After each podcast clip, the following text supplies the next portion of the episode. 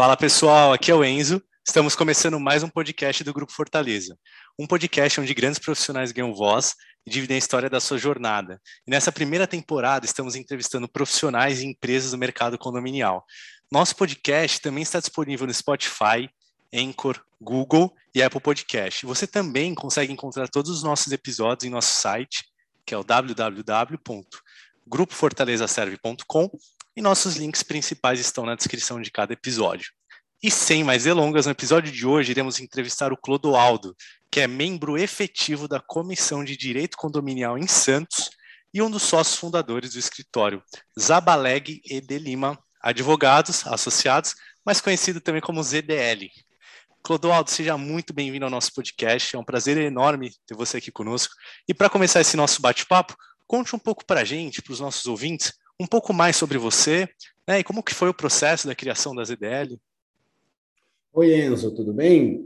Vamos lá. Meu nome é Clodoaldo, eu represento o escritório ZDL Advogados, ou esse nome todo aí que você falou, Zabaleg de Lima, mas eu tive que dar uma encurtada para ficar até comercialmente Justo.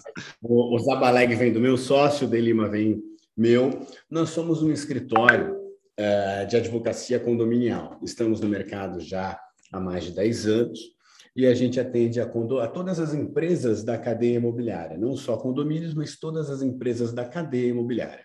Então, eu começo com incorporadoras e construtoras, passo pela própria imobiliária que vende os imóveis, passo pela instalação e pelas administradoras de condomínio, até chegar finalmente no atendimento aos síndicos e condomínios de todo o país.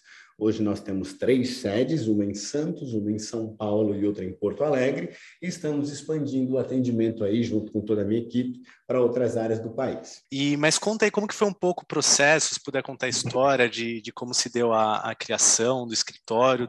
Né? Imagino que teve alguns desafios no, no, no, no, no caminho. Como que foi essa criação?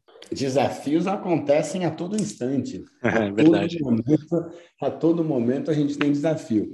Bom, eu tentei, eu começo sempre essa história dizendo o seguinte: eu tentei fugir da cadeia de imóveis uh, como o diabo foge da cruz. Eu estudei durante muitos anos ali, alguns anos, para ser juiz do trabalho. A minha área original de, de, formação é a área trabalhista. Isso lá em 2005, 2006, né? Então eu estudei muito para ser juiz do trabalho. Só que necessariamente eu fui caindo, porque toda a minha família, toda a história da família é voltada aos imóveis, não ao direito, mas é voltada aos imóveis. Eu tive meu pai como corretor de imóveis, eu tive meu avô como construtor e a minha mãe como gerente de banco no setor de habitação. Então, toda a parte imobiliária sempre foi muito presente na nossa vida. Que legal. Lá em 2009, mais ou menos, 2010, quando a gente teve o boom imobiliário, onde muitos condomínios e muitos, muitas compras e vendas, muitos condomínios foram instalados, todo a gente vivia um momento naquela economia que eu dizia, na, ali em 2009, hoje a gente está tão diferente, né? Mas ali em 2009, 2010, o Brasil era o país do futuro. Ali em 2009, 2010, a gente tinha Copa do Mundo para ser instalada aqui, a gente tinha pré-sal, a gente tinha Olimpíadas, então a economia vivia um momento é, ainda de, de muito auge, muita expectativa. Então ali era um outro Brasil. E ali, ali que nasce a ZDL. Né? Eu já tinha montado um outro escritório, a ZDL é o meu segundo escritório de advocacia, e nascemos em 2009. De lá para cá, a gente começou atendendo eh, condôminos, atendendo pessoas que compraram imóveis e tinham problemas, aqueles imóveis na planta tal. E aí a gente foi estabelecendo alguns parâmetros até atender toda hoje a cadeia imobiliária. De lá para cá, muita coisa mudou. De lá, quando eu comecei, ainda era uma advocacia no papel, ainda era aquela advocacia artesanal, feita diretamente é, com as suas bases territoriais. Então, eu começo na cidade de Santos, e para você expandir naquela época o mercado, só realmente tendo uma base física, porque tudo era muito feito ainda no papel.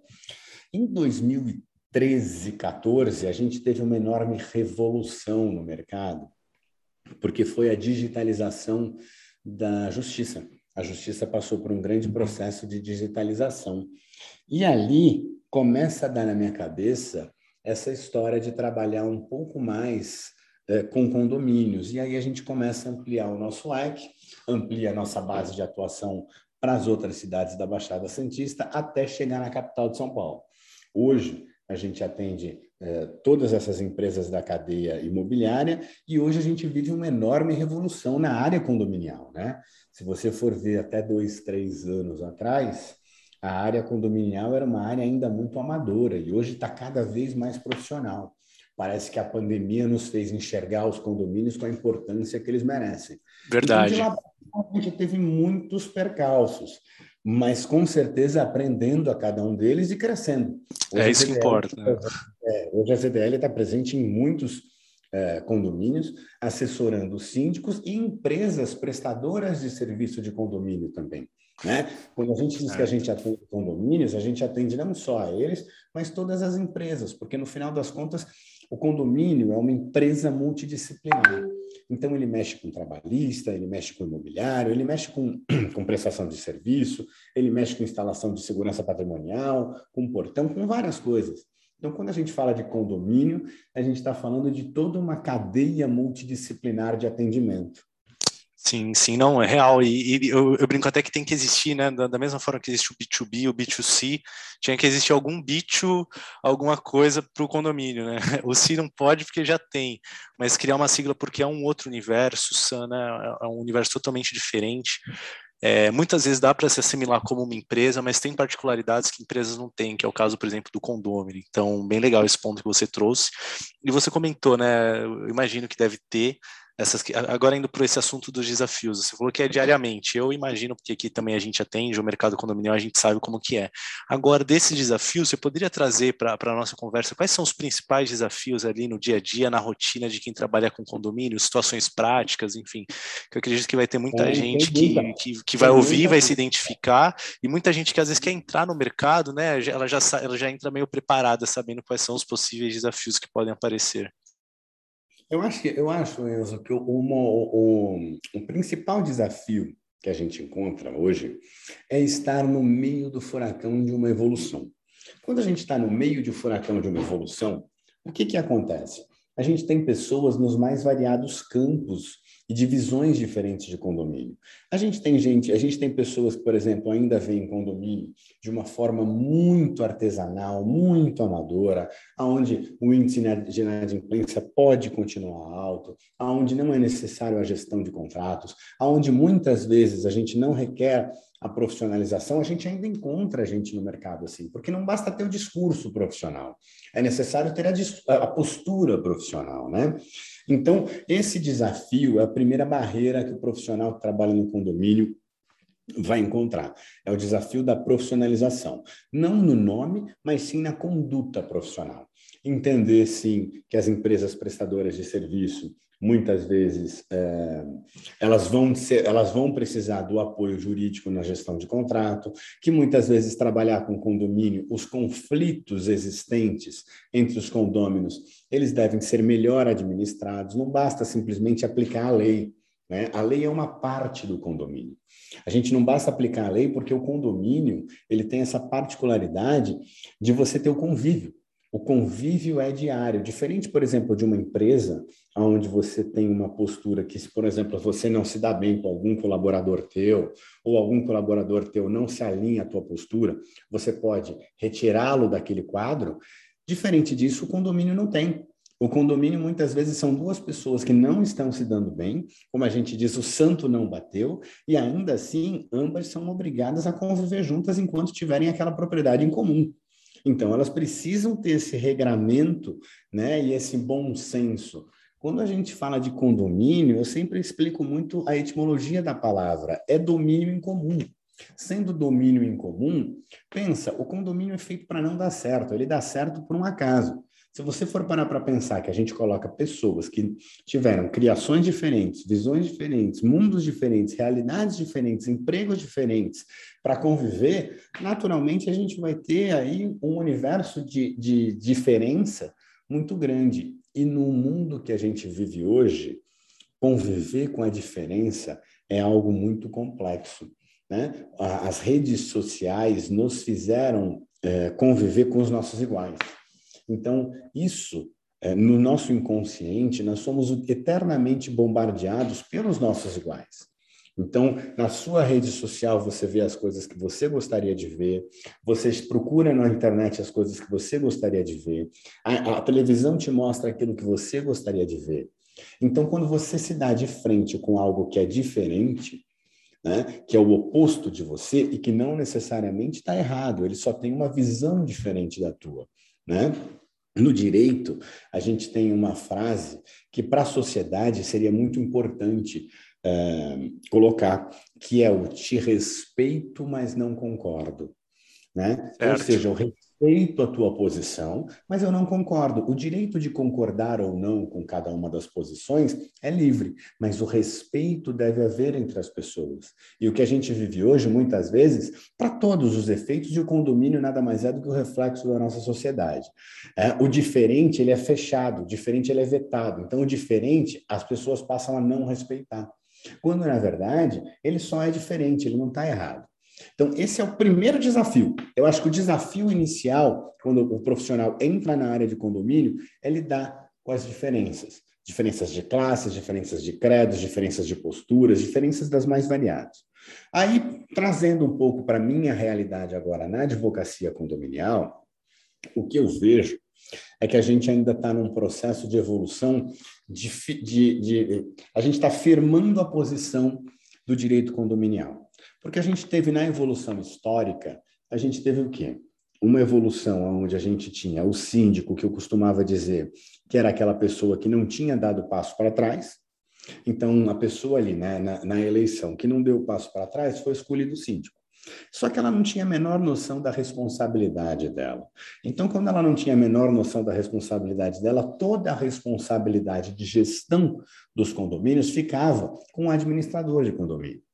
As grandes, as administradoras perceberam um enorme filão que tinham na mão e começaram a criar empresas nas quais prestavam serviços não só de administração, mas toda a cadeia que pode eh, gerar ali de serviço para condomínio. Então, tem muita administradora que presta serviço de facilities, muita Verdade. administradora que presta eh, assessoria jurídica e outras.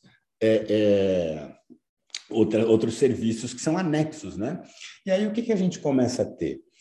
Pessoas nas quais a gente começa, a, a, gente tem empresas que estão prestando serviços, tentando cada vez mais atender totalmente o condomínio, o condomínio sendo gerido muitas vezes por síndicos amadores, eh, e, e, aí síndicos eu digo não orgânicos, mas amadores, porque tem muito síndico orgânico que tem postura profissional, mas aí, e tem muito síndico profissional que tem postura amadora. Os síndicos amadores, eles tendem a deixar com que toda a responsabilidade financeira e contratual fique a cargo do administrador. Então, o administrador começa a exercer dupla função, de administração e muitas vezes síndico. Só que aquele mesmo administrador, algumas vezes, exerce uma outra posição também, que ele oferece o jurídico. Então, ele está em cima, ele está no tripé. Ele está como administrador, como síndico e como jurídico. Um ambiente onde você tem uma pessoa que domine esse tripé, uma única posição que domine esse tripé, o que, que a gente encontra? Um ambiente favorável à corrupção. Né? A partir do momento, é, é, é como se fosse um grande ditador.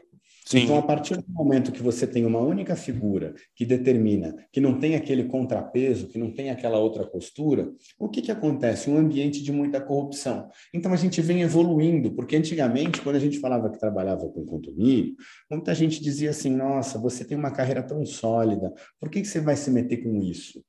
Porque normalmente o condomínio era visto como uma coisa suja, um ambiente corrupto, um ambiente onde muitas vezes a nota era falsificada, a nota era fria, muitas vezes o síndico queria tirar vantagem, enfim, essas são as histórias todas quando a gente trabalha com condomínio. Aí a gente vai evoluindo, evoluindo, até que a gente chega na sindicatura profissional. O Código Civil permite, e a partir daí, com a explosão do, dos grandes condomínios, vem a figura do síndico profissional, que está tomando cada vez mais o mercado. Né? E a gente trabalha hoje com grandes síndicos, síndicos de alta performance, alguns com 80, 100, 150 condomínios. E aí a gente percebe uma natural evolução. Né? O síndico deixou de ser aquela pessoa aposentada que tinha o tempo livre para ser um grande empresário. para ser um grande gestor, para ter meta para cumprir, para ter valorização de patrimônio a gerar, né? para ter serviços a mostrar. Então, a gente está num, num, momento que é, é, é de muita mudança.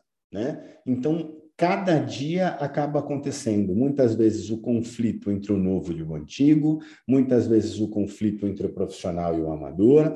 É um momento onde a gente ainda não se decidiu qual é o caminho que os condomínios vai seguir. Eu tendo cada vez mais para o profissionalismo. Sim, eu, eu, sinto a mesma coisa que você, Clodoaldo. É, né? Acho mas que... entendo que a gente ainda tem esse conflito. É que tem vários, a gente vê aqui que tem muito, é, são vários perfis de prédios. Então tem aquele prédio que o prédio tem 60 anos, o síndico está lá há 59 anos, né? E, enfim, sempre funcionou, as, as, as, coisas sempre funcionaram lá, porque é um perfil de prédio, mas eu, eu, concordo com você, acredito que os novos empreendimentos, a tendência vai ser né, essa profissionalização e algo muito mais estruturado, organizado. Então, assim, bem legal esse ponto que você trouxe para a nossa conversa, né? E, e, e, assim, eu não sei, você, você acha que a pandemia ela acelerou esse processo ou não? Eu não tenho a menor dúvida. Na verdade, eu acho que quando nós, quando iniciou a pandemia, como escritório voltado a condomínios, aconteceu um fenômeno muito engraçado. Quando as coisas realmente se fecharam, ali em meados de março, abril do ano passado, Muitos, a gente teve alguns contratos que foram rompidos naquele momento. Muitos síndicos. Caiu um meteoro, né? A gente precisa entender o seguinte: ali em março, abril, caiu um meteoro na Terra. Né? Foi um grande meteoro na Terra que todo mundo ficou com medo. As pessoas ficaram com medo de sair, o mundo estava acabando, a gente tinha estoques de pessoas que iam para o supermercado para estocar alimentos, estocar produtos. Eu lembro naquela época que, que faltava até uma enorme curiosidade, faltava papel higiênico nos supermercados, né? As pessoas estavam acumulando, acumulando, acumulando coisas. Então, naquele momento, em março, abril, a demanda caiu drasticamente, porque parece que todo mundo se recolheu. Os conflitos continuaram, mas ninguém mais entendia o condomínio como um, um regramento social, era cada um por si, ponto final. Passado aquele primeiro momento de susto, quando a gente vem ali para maio, junho do ano passado, a gente começa a perceber uma necessidade enorme de informação dos síndicos.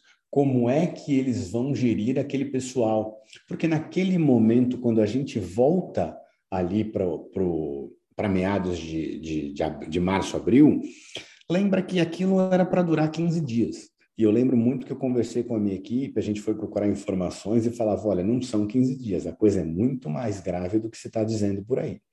A partir daí, a gente começa a perceber que os condôminos e que o, o, os síndicos precisam de informação, precisam de cuidado, precisam de gestão. É, é, é o, o condomínio ele não tem possibilidade de se fechar. Muito pelo contrário, as pessoas ficaram trancadas em casa, trancadas nos condomínios. E isso fez com que todo mundo tivesse que acelerar muito o processo. Né? A própria advocacia se modernizou e se digitalizou. Uh, os condomínios foram necessários, muitas vezes síndicos muito mais, uh, às vezes, que não estavam antenados com a tecnologia, foi necessário se antenar com a tecnologia. As administradoras de condomínio tiveram que ter um papel fundamental nisso. Eles é, revolucionaram a área com toda a digitalização, a comunicação passou a ser virtual, enfim, tanto quanto outras áreas é, da nossa sociedade, os condomínios precisavam sobreviver. E aí eles precisavam sobreviver, e nisso a gente entrou nessa evolução digital. O digital não basta só, não é só o eletrônico. Né? O digital ele é ligado, ele tem um quezinho, ele tem um, um, um pezinho na modernidade. Então, essa modernidade faz com que a gente comece a pesquisar e ver o que está dando certo nos outros lugares.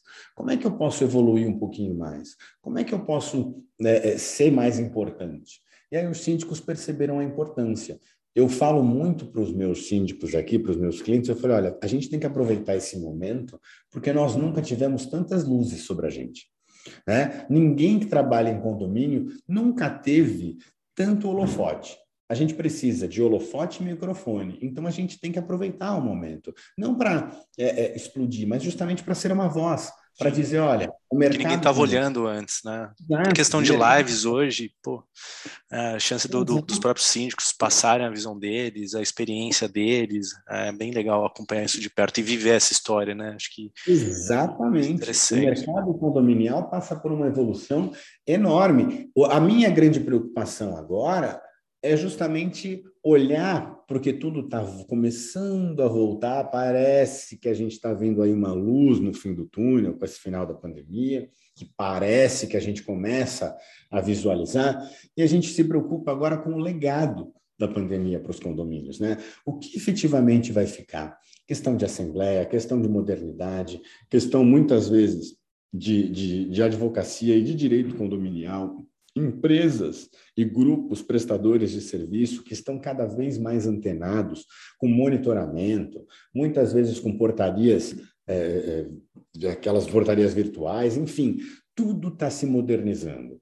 A gente precisa agora encaixar. É que, como muita coisa se mudou em pouco espaço de tempo, a gente ainda vai ter que se acomodar. E eu acho que a gente está num momento de acomodação. Então, eu percebo muitas vezes que eu converso com algumas empresas, algumas empresas ainda não conseguem enxergar a importância do direito condominial, do advogado condominial. Muitos advogados condominiais também acreditam que precisam aplicar a lei a ferro e fogo nos condomínios, e não é por aí. Condomínio tem uma característica muito peculiar, como eu disse no início, de convívio. Então, o mercado ainda está se adaptando. Eu acho que a gente ainda vai ter muita coisa para discutir sobre a área condominial, mas é inevitável. É, é, é, é inquestionável que a gente evoluiu pelo menos uns 10 anos em um ano e meio. Sim. Não, facilmente, fácil, fácil, não tenho nem dúvida quanto a isso. E agora, Clodaldo, indo mais para a área do, do direito, né? A, a, gente falou bastante do condominial, mas aquele, aquele nosso ouvinte que está pensando em abrir seu próprio escritório de advocacia, que conselho você daria para essa pessoa e como que ela faz, né, qual o segredo para ela se destacar nessa área e não ser só mais um escritório, e sim o escritório? Quais são os conselhos aí de, que você daria para essa pessoa? É sempre, é sempre difícil a gente falar, porque é muito mais fácil a gente dizer o que foi feito, né? É, é, eu sempre penso o seguinte: não me diga o que fazer, me diga o que você fez. Certo. É, Para chegar aonde a gente chegou, parece uma, uma contradição. Mas eu tive que sair do direito.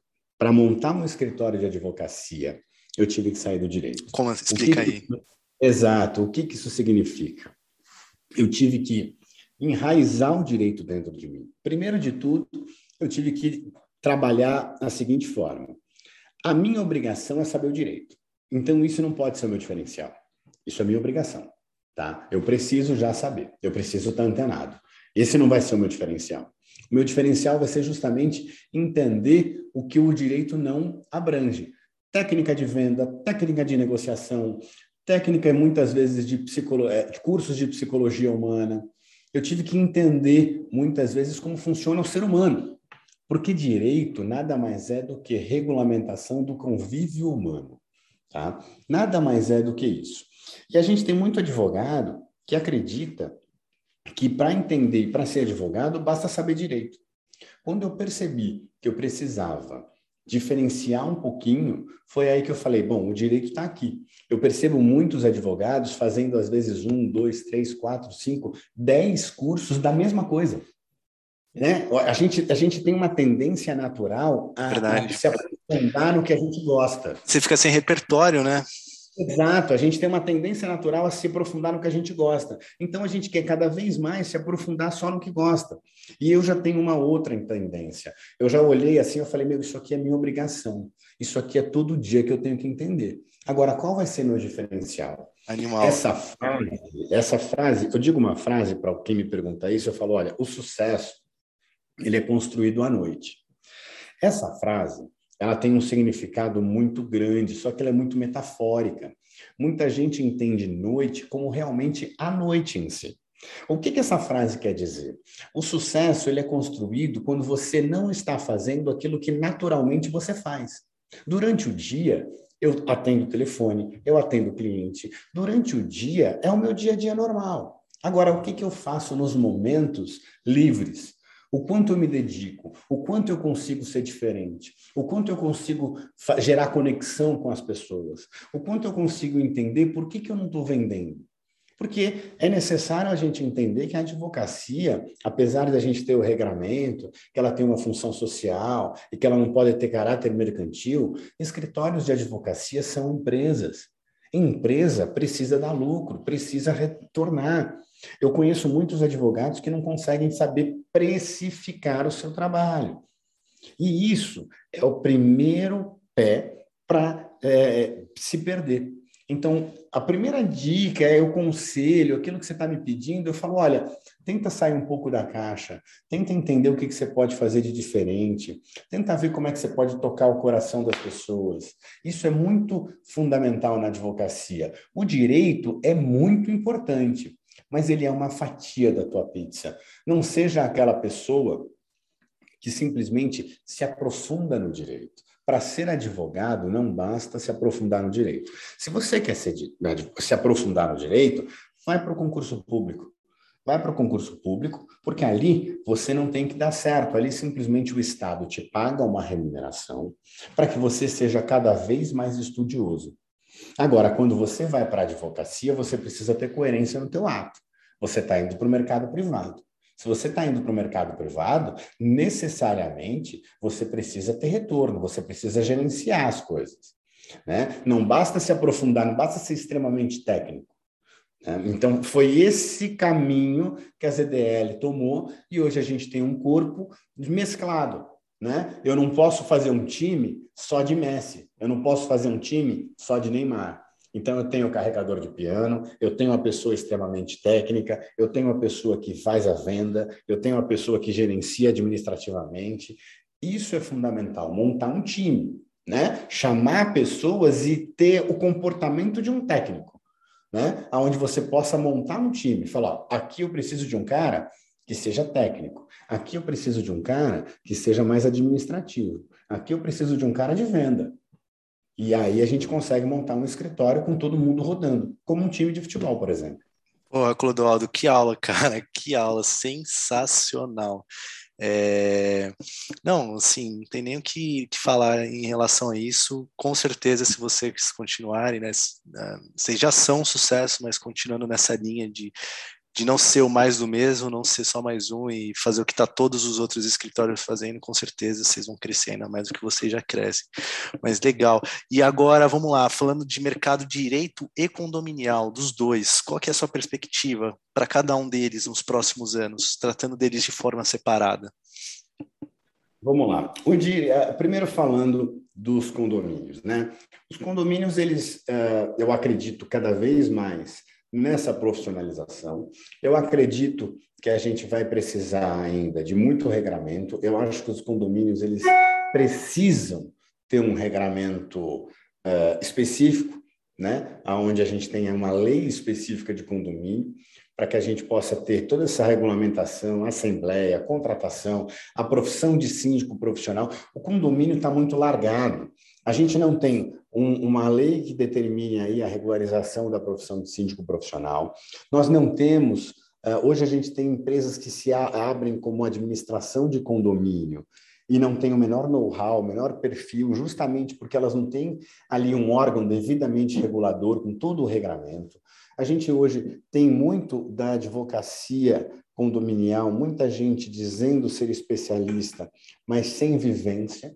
Eu acho que para trabalhar com condomínio é necessário um pouco de vivência, é necessário esse, essa ambientação, essa solução, essa mediação de conflito, de entender que muitas vezes não é necessário só sair processando e sim chamar para uma conversa, explicar, entender essa relação, né? inclusive com os prestadores de serviço.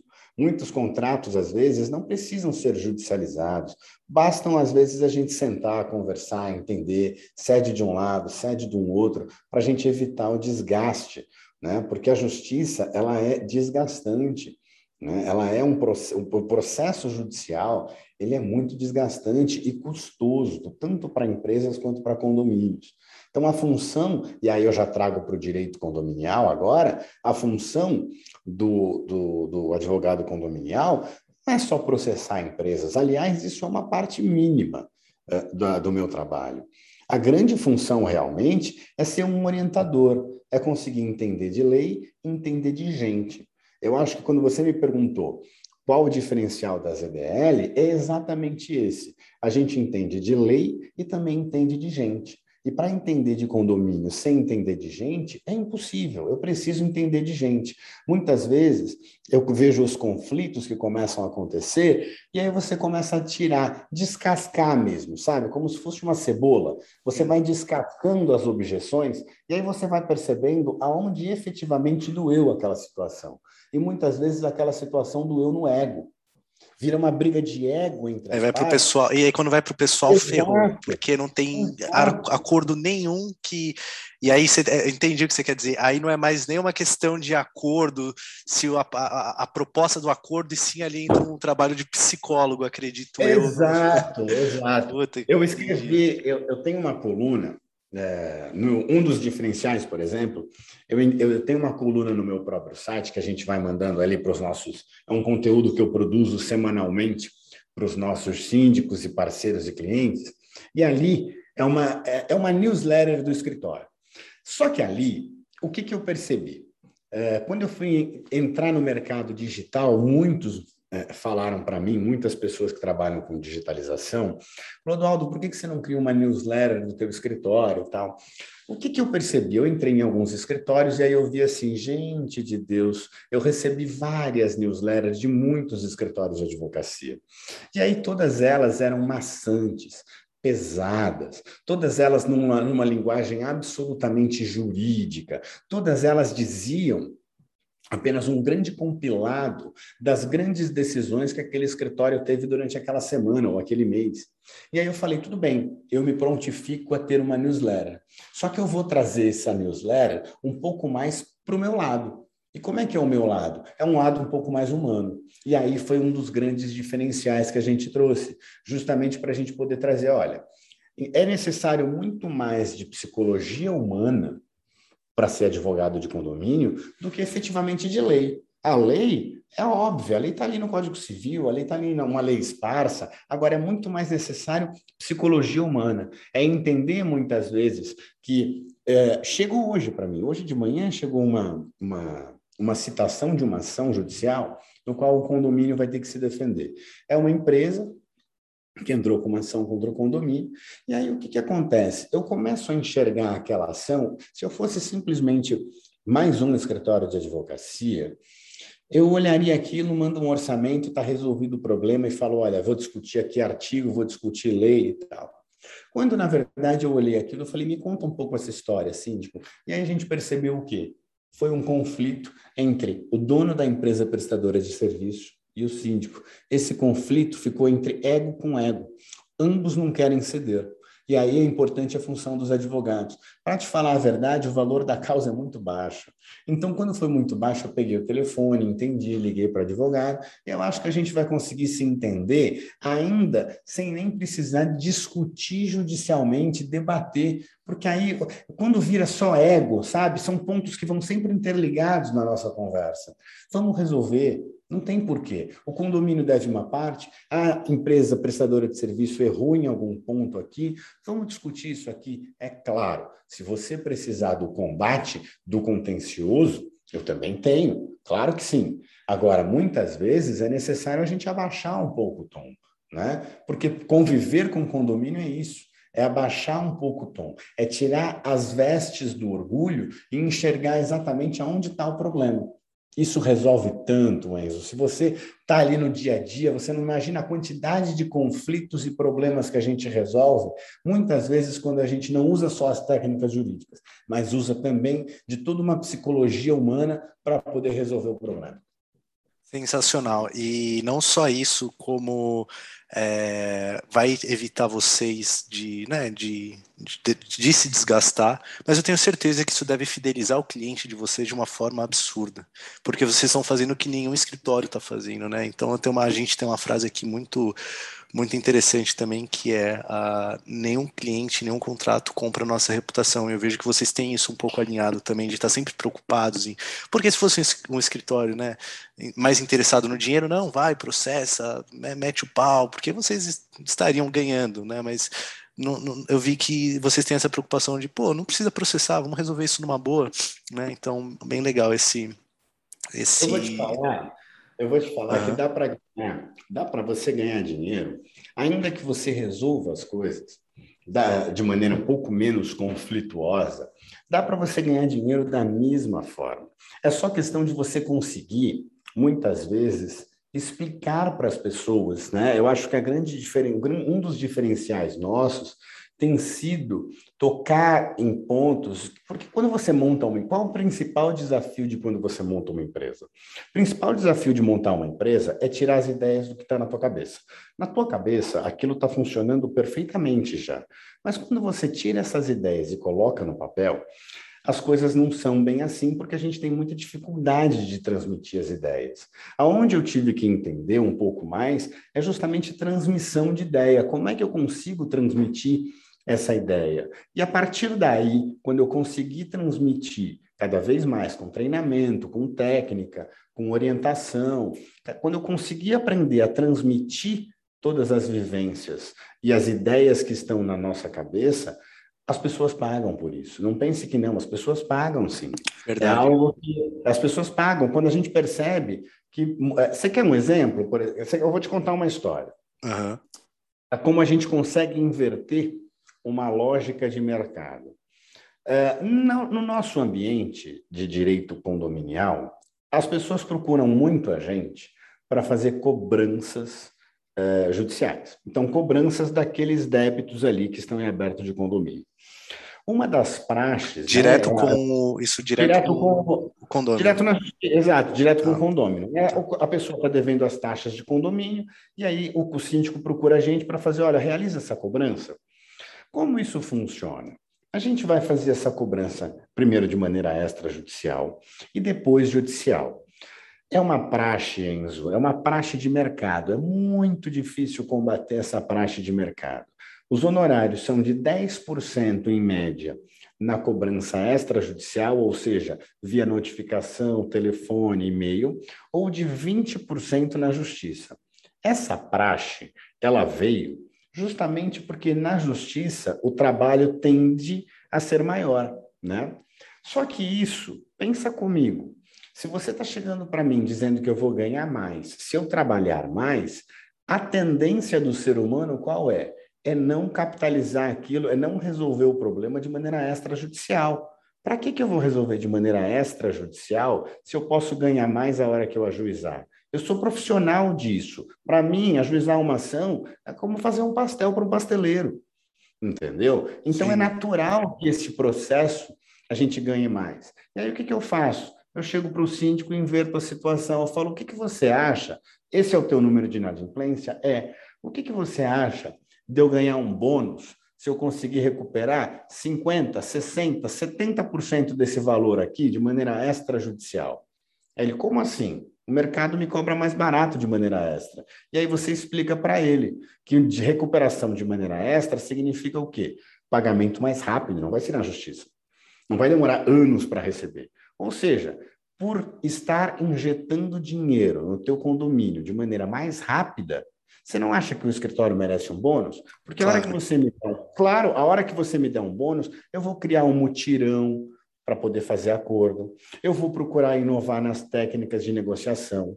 Eu vou investir no meu corpo todo aqui das, das meninas e dos meninos que entram em contato com os devedores, sempre de maneira amigável, porque a cobrança condominial é uma maneira diferente de você realizar. Muitas vezes a pessoa não está inadimplente porque ela quer, muitas vezes a pessoa está sofrendo um problema enorme em casa, então você precisa fazer essa cobrança e facilitar os meios de negociação, facilitar os meios de pagamento. Só que tudo isso, obviamente, para a minha empresa tem um custo.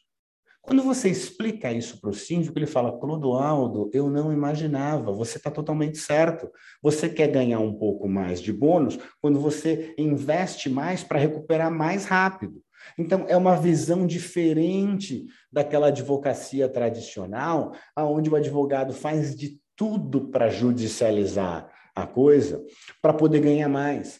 Né? A gente compensa muitas vezes os honorários com o tempo. A gente fala: olha, quanto mais rápido você tiver dinheiro em caixa, né, condomínio tem que estar tá saudável.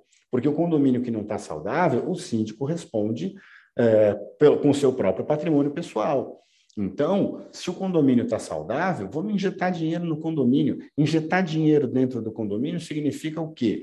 Significa que a gente pode estar tá com o caixa limpo para que o síndico possa contratar empresas e fazer aí uma manutenção, uma reforma, uma a dar atenção, e aí sim é uma roda que começa a girar. Quando o síndico começa a dar atenção para o condomínio, valoriza o patrimônio do condômino, a tendência dele ser reeleito é maior. Então a roda começa a girar a partir do momento que a gente injeta dinheiro mais rápido no condomínio.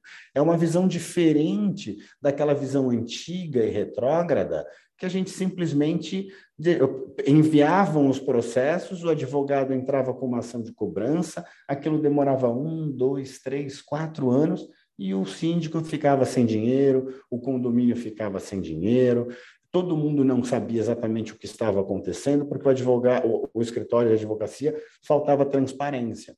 Sim. Então, quando a gente consegue explicar isso para o síndico, tudo fica muito mais fácil. E deixa eu falar, é fácil explicar isso para o síndico? É, como que é o nível de aceitação? Falar. Como que é, é a sua aceitação? Eu vou contar uma coisa para você. No início foi muito difícil, porque o mercado condominial ele ainda está acostumado com as famosas e famigeradas três propostas. Né? Eu vou fazer três, eu vou pedir três propostas e aí eu vou jogar para o conselho e a hora que eu jogo para o conselho, o conselho decide, eu decido e está resolvido. O que, que acontece? Pensa comigo a tremenda injustiça que eu estou cometendo a partir do momento que tudo isso que eu estou te dizendo vira apenas uma letra fria e uma proposta na mesa. É muito difícil de você explicar isso mediante uma proposta. Então, muitas vezes, quem, quem cobrar menos leva. Sim. Quando você quem cobrar menos leva, muitas vezes você não está oferecendo a mesma qualidade do serviço. Então, os síndicos que me dão a possibilidade de conversar com ele, muitas vezes conversar com o conselho, que em 80% dos casos o órgão decisor do condomínio é o conselho e não é o síndico. Então, quando eu tenho essa possibilidade de explicar o meu serviço, não tenha dúvida que o índice de aceitação é muito grande. Infelizmente, a gente ainda tem essa tendência das três propostas. Você sabe a origem disso? A origem das três propostas nada mais é do que você pegar três propostas e saber se o serviço está na média. Só que o mercado inverteu um pouco essa lógica. O mercado pegou três propostas e começou a escolher a mais barata. Sim. Ao invés, exato, ao invés é, o mercado ele inverteu a lógica. Qual que seria a ideia? O Enzo, você faz comigo um orçamento e você vai fazer com mais dois. Você já quer fazer comigo, só que você vai fazer com esses outros dois para você saber se a ZDL está dentro da média. Não está explorando, né? Exato. Tá sim, sim. Essa é a ideia. Sim. Mas você está confiando no meu diferencial. Então, muitas vezes eu não serei não, eu não serei o mais barato, mas eu te entrego muito mais retorno, eu te dou mais entrega. Né? Eu te dou muito mais valor, eu te agrego valor muito mais, eu consigo Sim. estar muito mais próximo. Eu tenho alguns síndicos que chegam para mim e dizem: Clodovil, você faz assessoria mensal? Eu falo: faço. Me dá aí a tua proposta. A primeira coisa que eu coloco para ele é que ele vai ter uma linha direta comigo. Aí ele: como assim? Falei, eu estou disponibilizando para você uma linha direta, um, um grupo comigo, uma, uma, uma, uma linha no qual você vai conversar diretamente comigo para que a gente possa resolver, eu e a minha equipe, para que a gente possa resolver os teus problemas pontuais. Ele, nossa, mas ninguém faz isso. Normalmente eu tenho que conversar com o estagiário, eu tenho que conversar com outro intermediário.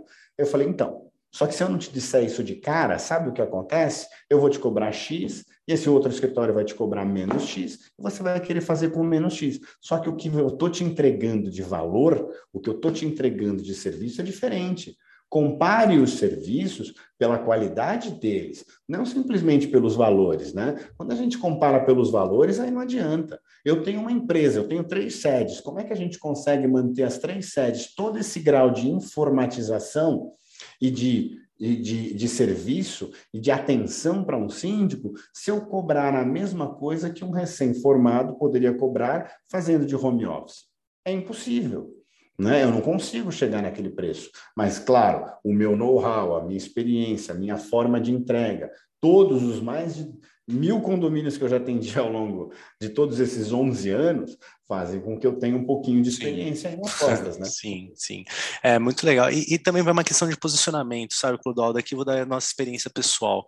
Uh, não que seja errado você contratar pelo menor preço, mas historicamente falando, pela nossa experiência também durante esses 22 anos, a gente percebe que as pessoas que acabam optando preço sob a qualidade, muitas vezes acabam retornando ali, porra, me arrependi. Eu não tenho, né? eu não tenho dúvida. Né? Então, assim, o que a gente foca hoje é no custo-benefício. Então, assim, quanto vale a sua paz, o seu sossego? Né? Quanto vale ter ali um suporte, que nem você falou, pô, acho que isso, essa questão de suporte é algo incrível, porque assim, nós lidamos com seres humanos, seres humanos, por natureza, uma hora ou outra vão dar trabalho. Então, qual claro. é o diferencial? É a agilidade na resolução de conflito. Né? Não vou falar que eu vou eliminar o problema, que eu vou acabar com os problemas, eu estaria mentindo. Né? A gente, nós lidamos com seres humanos. Seria uma, uma falsidade minha falar, não, ó, me contrate que eu vou eliminar com todos os seus problemas. Mentira, problemas vão aparecer.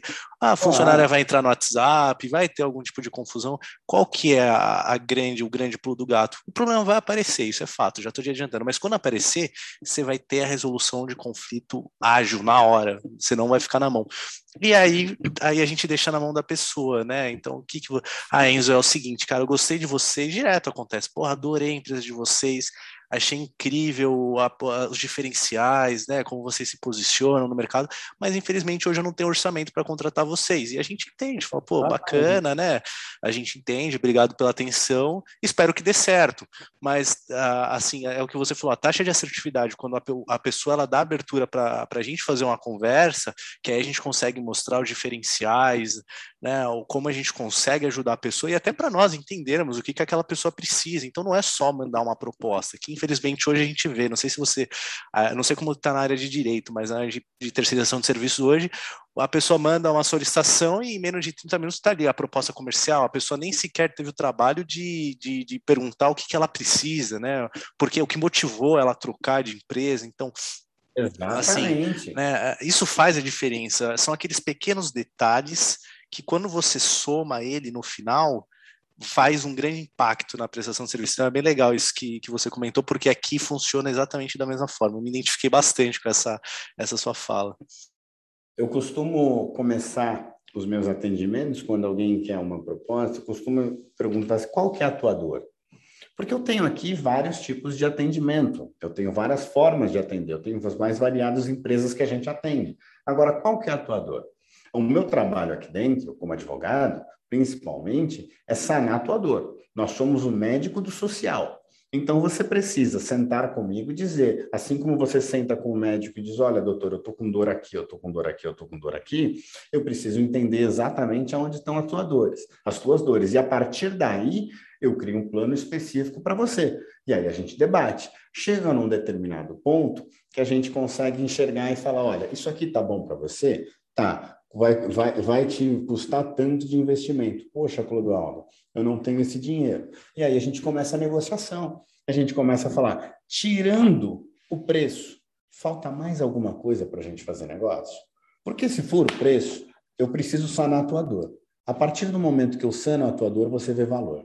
Então a gente começa a negociar o preço. É isso a partir aí. do momento, é claro. Agora, o que, que acontece hoje? Muitas vezes eu recebo, me entristece demais quando eu recebo. Clodoaldo, manda uma proposta, eu falo, cara, você está me pedindo um pastel. E ainda assim, existem muitos tipos de pastéis, né? Exato, exato, ainda, exato. Ainda assim existem, viu? Falei, ainda que eu esteja mal comparando a um pastel, você tá, eu, existem muitos tipos de pastéis, existem muitos tipos de pizza, existem muitos tipos de serviço. Então, você não pode, você simplesmente tem que chegar num profissional e perguntar: olha, você, essa é a minha dor, você consegue resolver a minha dor? Se você conseguir resolver a minha dor, ok. Poxa, eu gostei muito disso, só que eu não tenho condições agora.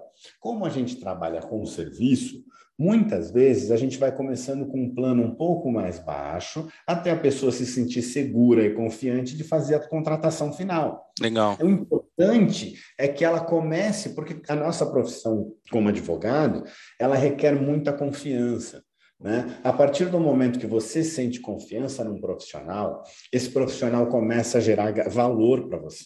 E o valor Sim. que ele gera, naturalmente, vai ser recompensado. Eu acredito muito nessa lei da recompensa. Sim. Né? A partir do momento que você gera valor, só que você precisa gerar valor. Alguém tem que destravar a negociação. Sim. Eu fico muito triste, muito chateado quando a gente manda alguma, alguma proposta, quer conversar, chama para um bate-papo e a pessoa tenta fugir. E a pessoa simplesmente diz: Não, não quero, eu quero o papel na mão. Mas se você quer o papel na mão, eu já sei que provavelmente eu vou ser descartado. Eu fiz uma proposta recente para uma para uma síndica, e, e ela chegou para mim e falou assim: Ronaldo, eu estou com um processo aqui, faz um orçamento para mim. Aí eu queria entender um pouco, não consegui conversar direito com ela, nem com o conselho, infelizmente fui obrigado a mandar a proposta para ela.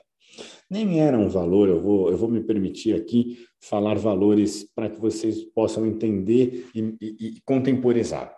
Eu tinha, eu sabia exatamente o que era o grau de complexidade, que não era tão alto, mas eu falei para ela, olha, dois mil reais eu consigo fazer isso, divide aí em quatro parcelas de 500 justamente para que ela pudesse entrar no meu hall de clientes, né? Esse era o ideal, que ela certo. pudesse entrar, colocar o pezinho lá dentro, né? Colocar o pé, que a partir do momento que você coloca o pé, aí vai mais uma dica para quem estiver começando, a partir do momento que o teu cliente coloca o pé, é tua obrigação não deixar ele embora. Então, a partir daí, você tem que gerar valor para ele. Né? Porque ele entrou já, ele já entrou no teu hall aqui, ele já entrou no teu, na tua base de dados de cliente. Saber trabalhar teus clientes é algo fundamental. Custa muito menos manter um cliente do que conquistar um novo. Total. Total. Então, é importantíssimo você manter aquele que já está entrando. Então, ela ia colocar o pezinho. Quando passou uma, duas, três semanas, eu não tive retorno, já tinha passado o prazo. Eu tentei falar com ela algumas vezes. Depois, num dos nossos encontros, ela sentou comigo e falou assim: Clodoaldo, desculpa, eu não te contratei porque a tua não era mais barata. Eu falei, mas não era para ser mesmo. Ainda assim, as pessoas cobram mais barato que isso. E aí ela falou para mim, eu recebi uma proposta de 600 reais. Eu tinha cobrado 2 mil e para mim já estava barato. Sim. Aí eu falei, bom, aí, neste caso, o que você está procurando não é um profissional. O que você está procurando é um outro tipo de serviço. Aí sim, ela é, eu não, eu não queria gastar dinheiro. Eu falei, então você precisa me dizer, porque eu preciso entender. A partir, eu, eu, eu preciso entender o que, que você está me pedindo. Não adianta você pedir para uma pessoa algo que você nem sabe exatamente o que você está procurando, né? Não é fazer uma defesa, ela queria qualquer defesa, né? Então, a partir daí, ela faz qualquer coisa, e qualquer coisa você não vai encontrar na ZDL. Você vai encontrar pessoas que dão uma atenção devida para você. E aí eu nem teria mandado a proposta. Vou Sensacional.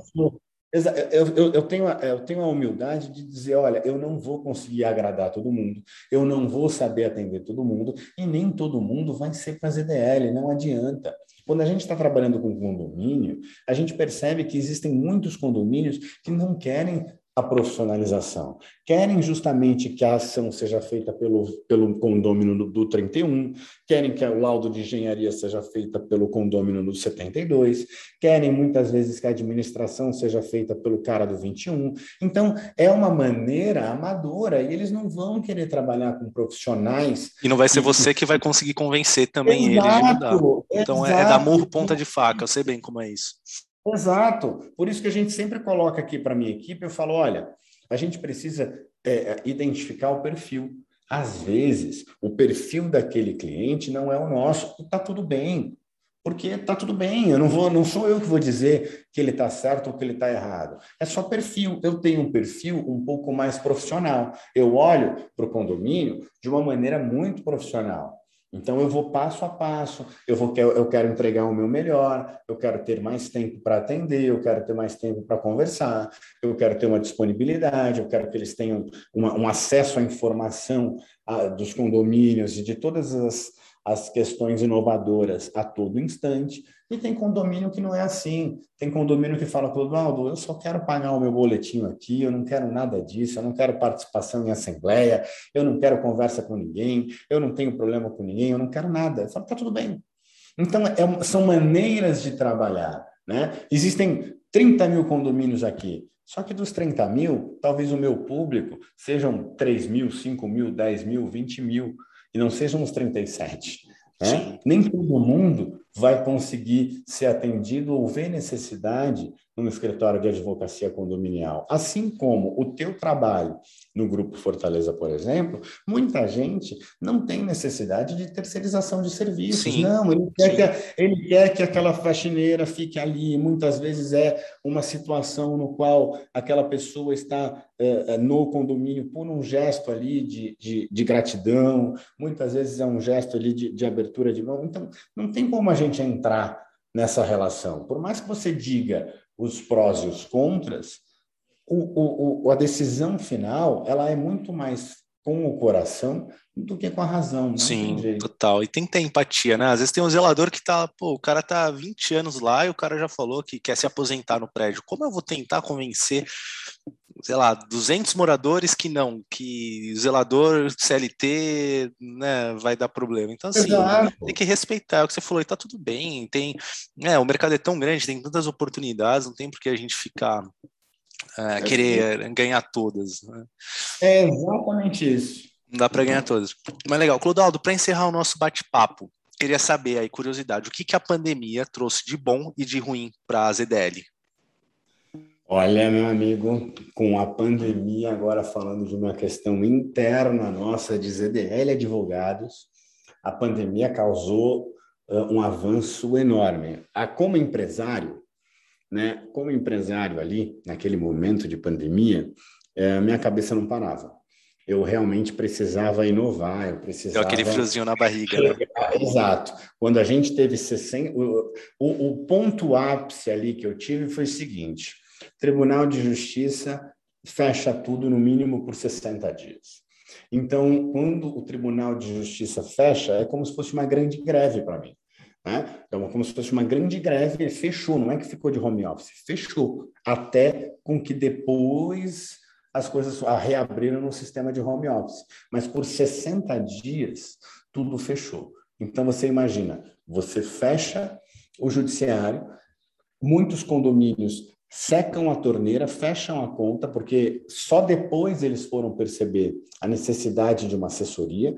Muitos, naquele momento, ligaram querendo encerrar contratos, né? E aí você tinha que renegociar cada um deles. Então, você vê teu faturamento cair, você vê a tua porta de entrada no judiciário fechar, você tenta achar as pessoas, muitos dos devedores, muitas das pessoas às quais a gente conversa no dia a dia, é, eles diziam para a gente: é difícil você cobrar alguém num estado de pandemia mesmo, onde estava tudo fechado. É difícil para a gente. Você imagina para quem está lá recebendo a notícia, falando: Meu, você está me cobrando no meio de uma pandemia, sério mesmo? O mundo está caindo. E você ainda está aqui dizendo para mim que eu devo condomínio. Só que as obrigações do dia a dia elas não terminam. Infelizmente, elas têm que seguir. De alguma forma, elas têm que seguir. E foi aí onde eu tive que revolucionar a ZDL. A partir da, da, da pandemia, ela já vinha num processo de expansão, mas me deu força. Talvez tenha sido este momento que a gente é, consegue diferenciar alguns tipos de empresa, e foi aí que a gente expandiu para Porto Alegre, digitalizou todo o processo, porque eu tinha toda uma equipe que trabalhava presencialmente e muitos dos processos eles não eram digitais. Os processos judiciais, sim, mas a, a nossa maneira de trabalhar ela ainda era muito presencial. A partir do momento que fica cada um num estado, cada um numa cidade, cada um numa região, cada um num bairro, você precisa fazer essa roda girar. Foi aí que a minha cabeça não parou e hoje a ZDL conseguiu vencer esse processo todo, esse momento todo de pandemia, com um sistema de digitalização integral de todos os documentos, todos os processos. Hoje tudo tramita de maneira virtual. O meu sistema dispara todos os dias se tem processo parado, se não tem. Hoje eu tenho arquivos na nuvem, eu tenho textos virtuais, eu tenho vídeos no YouTube. Tudo isso aconteceu num processo de pandemia. A partir do momento em que foi necessário dar a cara para o digital. E eu acho que esse, esse, esse passo não tem mais volta. A partir do momento que você sente o gosto do digital, não tem mais volta. Clodoaldo, obrigado mais uma vez pela sua presença. Obrigado também a quem acompanhou a gente até agora, a nossa audiência.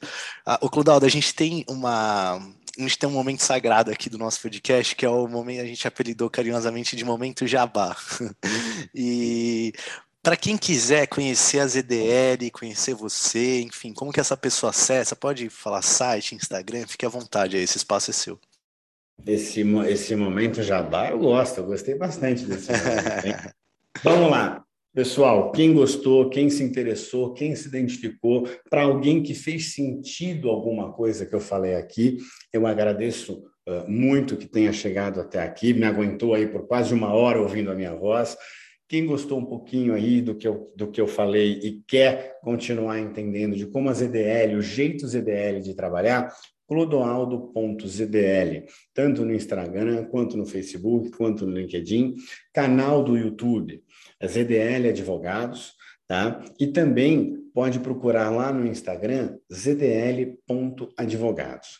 Com essas redes sociais, você vai conseguir enxergar um pouco mais do que a ZDL, ou www.zdl.adv.br. Manda uma mensagem, eu mesmo recebo esses e-mails, faço questão de que eu receba ainda todos os e-mails iniciais. Eu acho que esse contato tem que ser comigo, e aí depois eu apresento a equipe, mas primeiro de tudo, a pessoa precisa gerar conexão comigo. Eu preciso sentir se a gente tem condições de trabalhar junto e a partir daí criar um laço. Então, quem gostou, quem quiser conhecer um pouquinho mais, ZDL Advogados, clodoaldo.zdl. Fantástico, Clodoaldo. Obrigadão mais uma vez e vamos nos falando. Abraço. Obrigado, Enzo. Tchau, tchau.